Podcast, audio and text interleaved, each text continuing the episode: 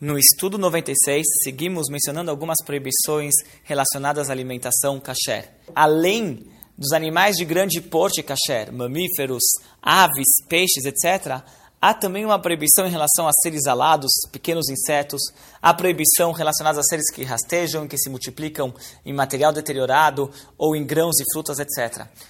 Esses seres pequenos, esses bichinhos pequenos também são proibidos de comer pela Torá. Por isso, no, uma cozinha kasher não basta certificar que nós estamos comprando carne kasher, que isso garante que a carne que nós estamos comprando vem de um animal kasher, além de outros detalhes. Há também a obrigação de verificar nos grãos, hortaliças, legumes que compramos, para ver se também não tem esses pequenos bichos que são muito comuns serem encontrados uh, nesse tipo de alimento.